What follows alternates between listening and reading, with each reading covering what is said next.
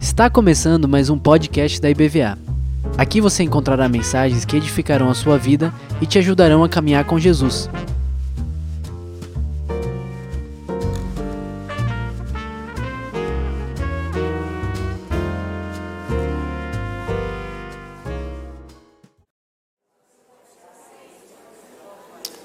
Aleluia.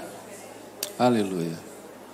Senhor, muito obrigado, Senhor, pela nossa igreja. Obrigado pelo que o Senhor tem feito no meio de nós. Obrigado, Senhor, porque não tem nos faltado a tua presença.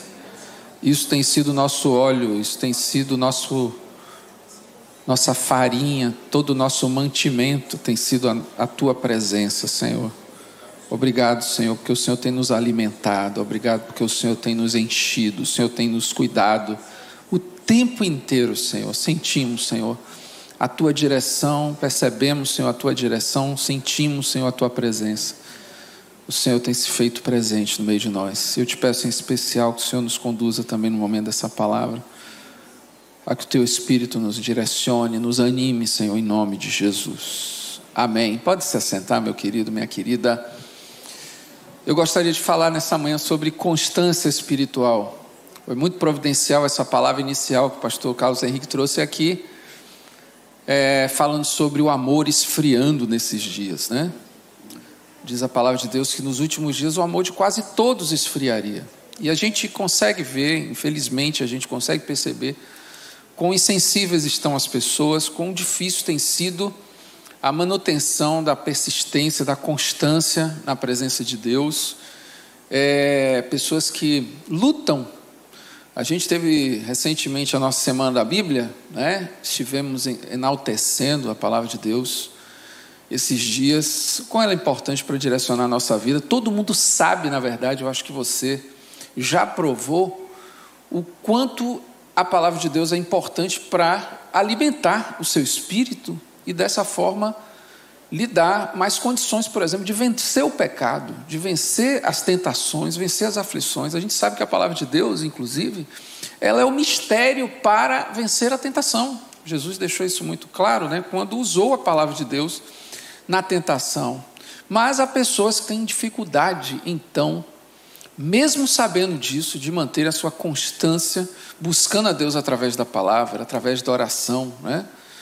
É, esse é um momento especial, né? Temos de culto hoje, dias de quarta-feira, quarta-feira pela manhã, quarta-feira à noite, aos domingos, nos quais nós temos cultos, na vigília também, dia de sexta-feira, em que nós concentramos nossa força, nossa atenção, nossa energia em buscar a Deus. Mas isso precisa se espalhar por toda a nossa vida, por todo o nosso tempo. A gente não pode viver de cultos, né? Que não são os cultos do dia a dia. A gente precisa também aplicar isso que nós vivemos no contexto da nossa igreja também no nosso dia a dia. Então eu queria falar um pouco sobre isso, sobre a constância espiritual e sobre essa necessidade de mantermos isso. Eu quero usar então inicialmente o texto de Tiago no capítulo 1 e nós vamos ler aí, está projetado para você aí na tela de 2 a 8, diz assim: Meus irmãos, considerem motivo de grande alegria o fato de passarem por diversas provações, pois vocês sabem que a prova da sua fé produz perseverança, e a perseverança deve ter ação completa, a fim de que vocês sejam maduros e íntegros, sem lhes faltar coisa alguma. Se algum de vocês tem falta de sabedoria, peça a Deus, que a todos dá livremente, de boa vontade, e lhe será concedida. Peça, porém, com fé, sem duvidar, pois aquele que duvida é semelhante à onda do mar levada e agitada pelo vento. Não pense tal homem que receberá coisa alguma do Senhor. É alguém que tem mente dividida e é instável em tudo o que faz. Vamos pensar primeiro no significado do que é ser constante. Tem pessoas que acham que ser constante é não viver nenhuma problemática, né? É aquele aquele equilíbrio circunstancial. Então, as circunstâncias da vida são sempre é, assim boas para essa pessoa, né? E assim, essa pessoa então vive talvez estável, por exemplo, economicamente, ou vive talvez estável, estável né, na sua casa. Então, assim, não briga com sua esposa, não briga com seu marido, não briga com seus filhos, não tem maiores instabilidades na sua vida é, nas suas circunstâncias de vida, né? Então, assim, mas ser constante, segundo a, esse texto que nós lemos, segundo a Bíblia, em matéria geral, né, não é a gente viver sempre numa boa, né? nesse sentido de que a gente não vive problemas. Né? Essa ideia de dizer é, que assim a gente vai parar de sofrer não é algo que é, é bíblico. Né? No mundo tereis aflições, Jesus deixou muito claro. Eu sei que muitos de vocês já sabem disso, mas é importante a gente reafirmar isso.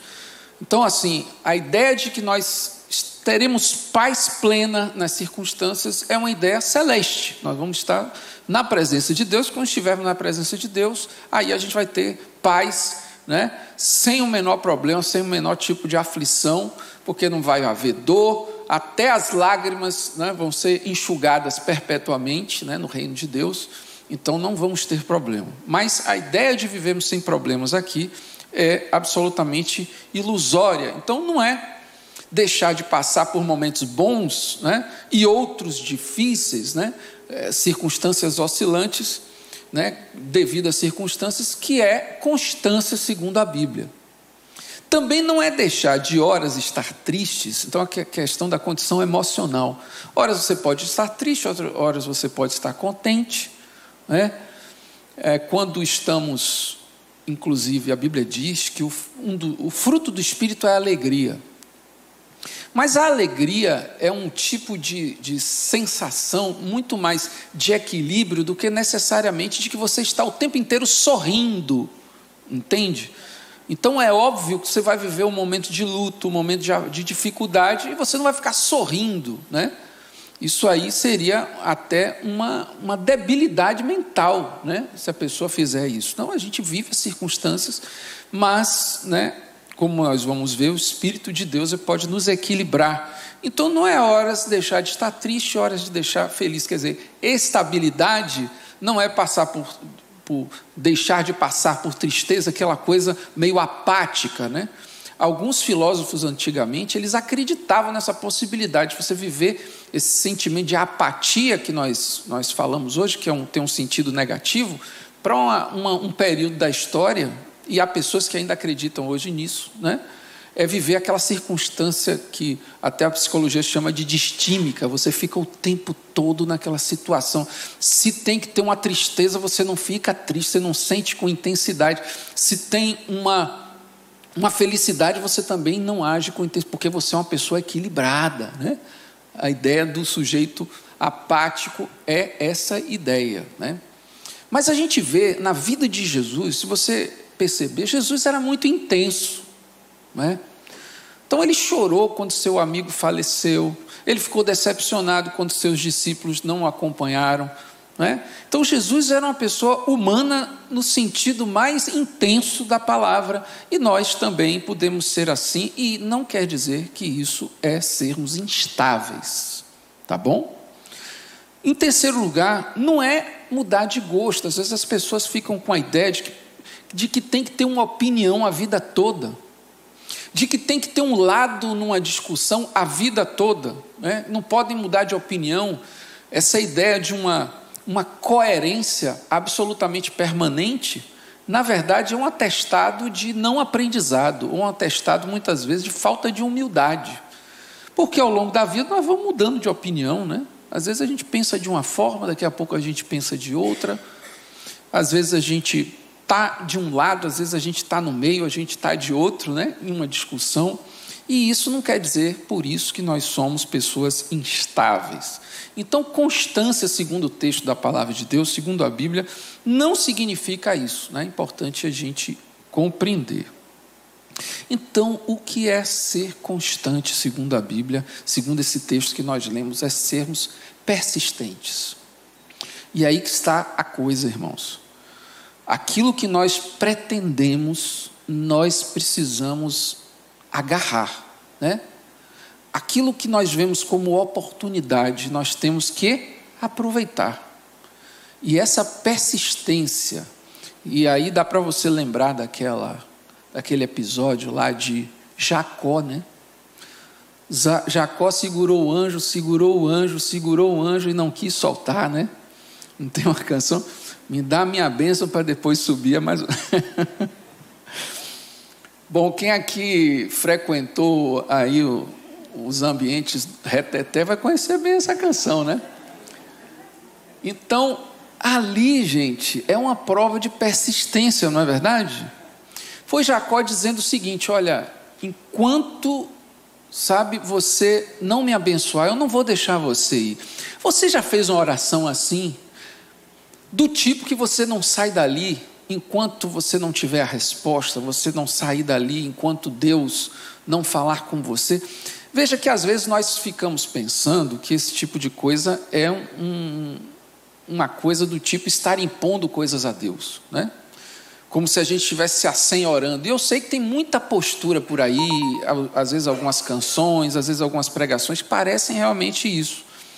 Mas veja, quando Jesus Cristo fala lá do juiz iníquo, conta aquela parábola, vocês lembram? Que uma mulher ficou, tinha um juiz chamado lá de iníquo, né? então não era um sujeito muito justo, mas a mulher ficou no pé dele e disse: julga a minha causa, julga a minha causa, julga a minha causa. E aí, até que o juiz falou: olha, eu vou me livrar dessa mulher, está me importunando muito, então vou julgar a causa dela. E julgou a causa dela. Aí Jesus fala assim: quanto mais vocês não vão alcançar coisas se não se pedirem ao meu Pai. Mas se pedirem de qual forma? Da mesma forma que aquela mulher pediu a um juiz iníquo, só que com a ideia de que Jesus não é, que Deus não é um juiz iníquo, mas um juiz bom. Né? Com outro tipo de mentalidade. Então, assim, nós às vezes ficamos com receio de persistir na, no nosso pedido, persistir na nossa oração, porque não temos consciência plena de que nosso Senhor, Ele é uma pessoa que gosta de dar gosta de oferecer, gosta de presentear os seus filhos. Então a gente tem que ficar no pé mesmo, irmão.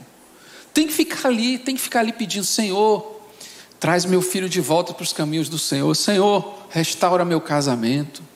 Senhor, restaura minhas finanças. Faz alguma coisa na minha vida. E tem que ficar ali, irmão.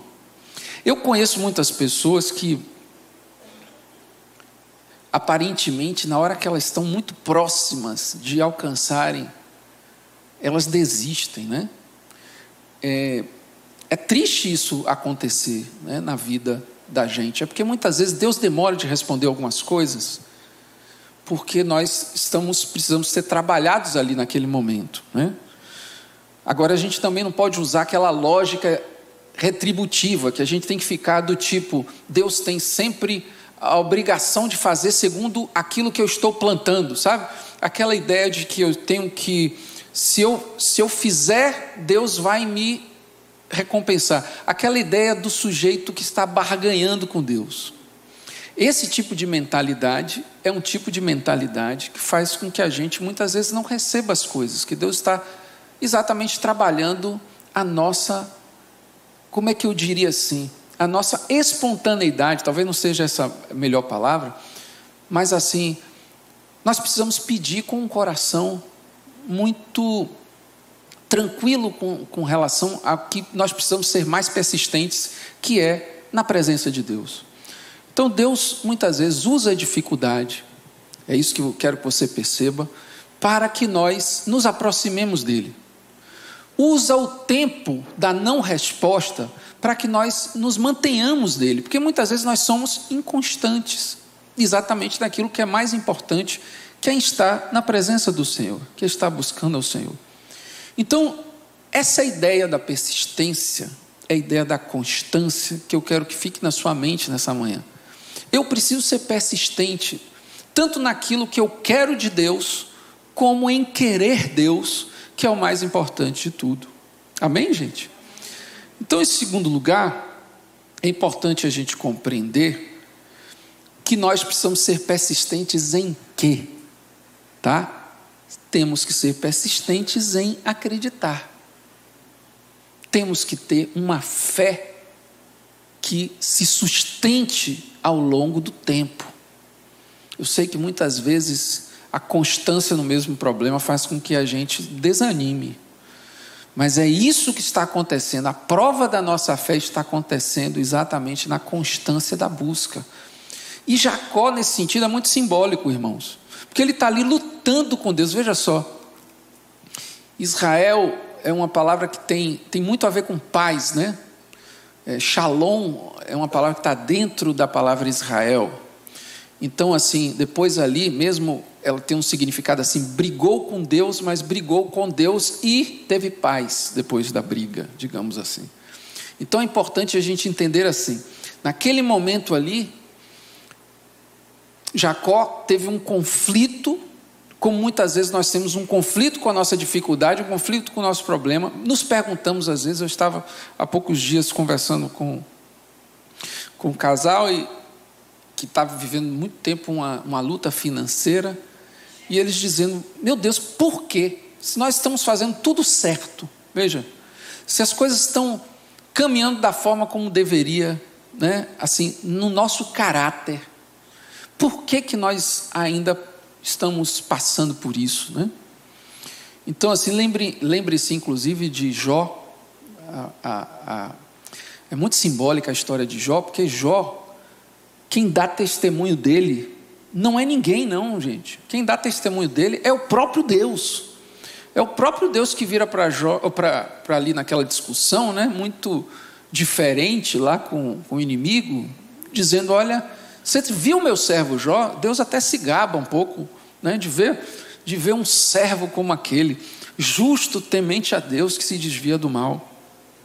No entanto, ele passa por aquele perrengue, como a gente diz aqui, todo, né, por aquela aflição toda, mesmo sendo justo. Então a gente precisa persistir em acreditar, porque o que, que vai acontecer ao longo do tempo? Deus não vai deixar a gente passar a vida toda em tribulação. Você acredita nisso? Você acredita que toda tribulação, por maior que seja ela passageira?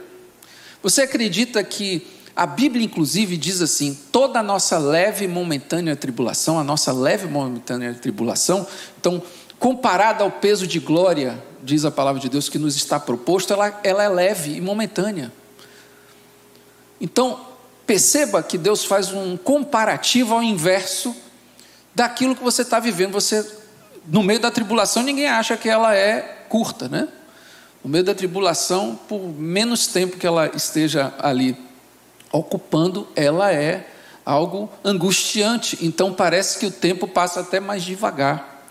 Mas, segundo a palavra de Deus, toda nossa tribulação é leva, leve e momentânea, é pequena diante da grandeza, do peso de glória que nos está proposto.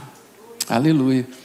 Então, tendo essa esperança no nosso coração, ou tendo essa persistência, como aconteceu com o Jacó, ou tendo essa certeza, porque ninguém persiste sem confiança, ninguém persiste sem certeza. Então, ele tinha certeza de que aquele que estava ali poderia abençoá-lo, aquele anjo, né, aquele ser espiritual, uma teofania, talvez uma expressão do próprio Cristo ali no Antigo Testamento, em que ele ali se apega acreditando, né? Persiste em acreditar que alcançaria uma bênção e não sai dali enquanto não, não é abençoado. Né?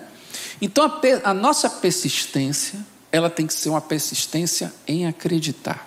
Amém, queridos? E vamos lá, em acreditar em quê? Aí temos outras coisas. Então, persistir em quê? Persistir em acreditar. Acreditar em quê? E eu queria falar de três coisas aqui que são importantes nós acreditarmos. Em primeiro lugar, precisamos acreditar, acho que eu não consegui passar aqui. Pronto. Que Deus é bom. Tá? É a primeira coisa que a gente precisa acreditar. Mas o que eu estou passando não é bom. Mas a aflição que eu estou passando não é boa. Eu estou vivendo uma situação difícil. Mas Deus continua sendo bom. Ele continua sendo bom, ele continua sendo Deus. Citando uma música, vou citar outra: se Deus fizer, ele é Deus, se não fizer, ele é Deus. Está dizendo que ele continua sendo aquilo que ele é. Então, Deus, em sua infinita bondade, em sua infinita misericórdia, ele é sensível ao que nós estamos vivendo, irmãos. Nós não podemos perder isso de vista. E assim, a nossa postura pela certeza disso tem que ser daquela mulher que importou. Senhor, eu sei que o Senhor, olha que oração, presta atenção. Senhor, eu sei que o Senhor é bom. Eu sei que o Senhor é misericordioso. Eu sei que o Senhor não deixa de se sensibilizar com aquilo que eu estou passando. Então, vai em meu favor, me abençoa nesse momento. Estou vivendo essa angústia. Olha, isso aqui é essência de muitos salmos. Se você for ler o livro de Salmos, você vai ver esse sentimento o tempo todo. Senhor, infinitas são as suas misericórdias. Eu sei o quanto o Senhor é bom. Então, olha para o meu opróbrio, olha para a minha dificuldade, olha o que eu estou vivendo.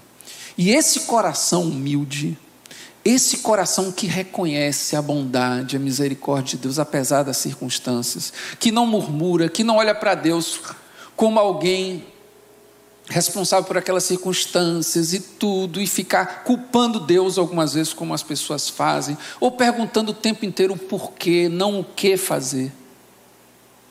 Perguntam porquê, mas não perguntam o que fazer com essa circunstância. Essas pessoas perdem de vista né, o lugar onde se localiza a esperança, que é na bondade de Deus, que é na misericórdia de Deus. A minha esperança está no fato constatado de que meu Deus é bom e que é misericordioso e que atenta para a minha dificuldade. Segundo lugar, eu tenho que persistir em acreditar que Jesus me ama. Jesus te ama, meu querido. Isso aí é o que dá o nosso equilíbrio emocional. Amém? Às vezes a gente, sabe, tá tá cheio de reservas, cheio de dificuldades, exatamente porque a gente não entende o quanto é cuidado, o quanto é protegido e a suficiência da grandeza desse amor de Jesus por nós. Então, quando você se esquece, a, a circunstância está tão difícil que você não consegue pensar em outra coisa, pense que Jesus te ama. Pensa na cruz. Quantas vezes a gente está num ambiente, na ceia a gente vê muito isso, né? É um memorial da morte de Jesus, né? que marca o sacrifício dele por nós. Quantas vezes nós estamos dentro desse ambiente e a gente está lá, né, traz de casa todos os problemas, todas as nossas dificuldades, mas a gente fica focado em outra coisa.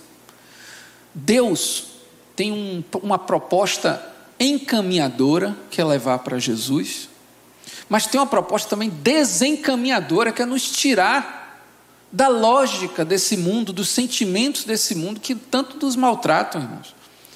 Então, assim, a gente às vezes precisa entender né, o processo, ou precisa aceitar o processo desencaminhador de Jesus. Jesus nos tirar do nosso trilho e colocar no dele, né, que é o trilho do seu amor, como bem disse aqui o pastor Carlos Henrique, da sua graça. Então, a gente encontra equilíbrio emocional, às vezes a gente fica pensando, olha, eu estou vivendo essa circunstância que eu não fui amado pelo meu pai, eu estou vivendo essa circunstância porque minha mãe não, não me orientou direito. Né? Ou porque eu, eu estou um pouco desestabilizado com a forma, eu não sei ainda como orientar bem os meus filhos. Então a gente fica meio desequilibrado. A gente precisa entender que Deus cuida de nós, que Jesus nos ama, que Jesus nos direciona. De nada nós temos falta nesse sentido, né? Então, irmãos, muitas vezes são essas coisas que nos livram de uma série de instabilidades na nossa vida, causadas exatamente pelo nosso desequilíbrio emocional, né? Então, acreditar, persistir em acreditar no amor de Jesus por nós é algo muito importante. Vocês estão vendo que eu estou falando de coisas muito simples aqui, né, amados? Mas são coisas que a gente precisa se apegar, né? que a gente precisa ter dentro do nosso coração de forma bastante é, estabelecida. Em terceiro lugar, eu preciso acreditar, e aí eu, eu preciso de ajuda aqui, que de novo travou. Pronto. Que eu tenho tudo o que eu preciso. É a ideia da suficiência. Tem um romancista e também filósofo chamado Kafka, né? Ele é conhecido por aquela história da barata, né? Algumas pessoas falam, né? Tem até uma, uma música da década de 80 chamada é, Vem cá ficar comigo, não sei quem já viu, mas enfim. Parênteses à parte, o, o, o Kafka ele conta uma coisa muito interessante que me lembra essa, essa, essa figura que a gente está vendo aí. Né? Deixa eu ver se eu. Não é o meu, não. Tem algum alarme tocando aí, tem algum. Pronto, resolvido. Então veja só. Kafka ele conta o seguinte: que um rapaz, uma vez, resolveu pescar com uma varinha pequena, né, de que a gente chama hoje de anzol mosquito, não sei quem já pescou aqui, peixinho pequeno, é um anzol pequenininho, começou a pescar ali no mar. E ali se divertindo com isso, tinha sua vida e começou a se divertir pescando né, ali no mar. E aí ele falou assim: Olha, eu jogo esse anzol mosquito aqui, né, pastor Bé?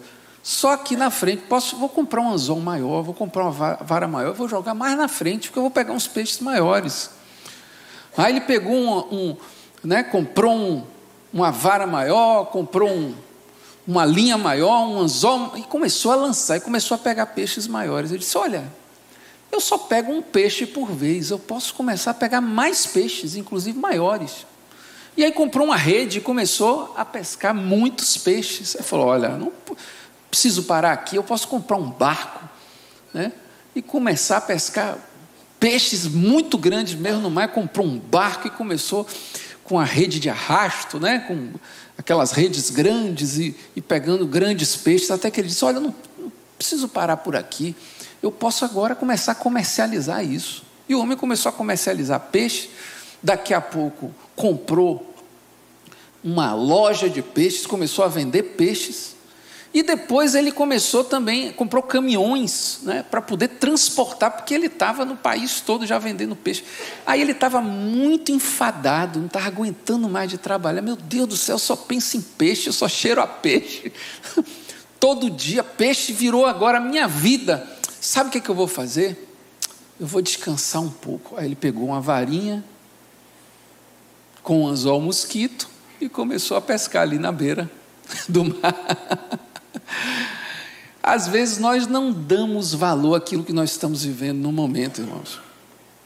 E a gente sempre fica querendo mais, sempre fica pedindo mais. E às vezes não é a nossa vida, não é a nossa necessidade. Eu tenho tudo o que eu preciso, amém? Eu tenho o Senhor, eu tenho a Sua presença, eu preciso agradecer, eu preciso ter um espírito grato, eu preciso ter um espírito pronto, né? para servir a Deus, eu preciso persistir nisso. Eu vou adiantar, eu quero peça, é, é, eu, a gente coloque o último slide, tá? Em vez de colocar os outros que estão aí. Tá, obrigado. É, Romanos no capítulo 5. Pastor Carlos Henrique também citou esse texto hoje, hoje mais cedo, né?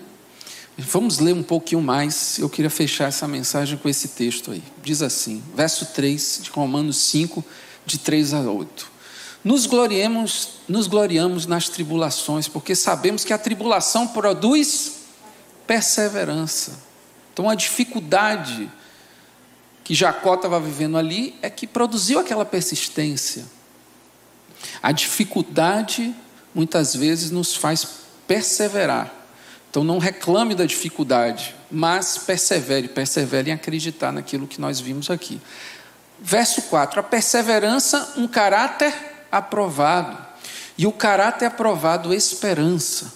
E a esperança não nos decepciona, porque Deus derramou o seu amor em nossos corações, olha aí, por meio do Espírito Santo que ele nos concedeu, de fato, no devido tempo. Quando ainda éramos fracos, Cristo morreu pelos ímpios. Dificilmente haverá alguém que morra por um justo pelo homem bom, talvez alguém até tenha coragem de morrer. Mas Deus demonstra o seu amor por nós. Cristo morreu em nosso favor quando ainda éramos pecadores. Meus amados, temos tudo o que nós precisamos, amém? Vamos nos apegar a isso, vamos nos agarrar a isso, às oportunidades de Deus. Vamos buscar ao Senhor enquanto se pode achar. Vamos invocar enquanto Ele está perto. Amém, amados? Vamos ficar isso, com isso no nosso coração em nome de Jesus. Vamos cantar uma canção aqui que fala sobre isso.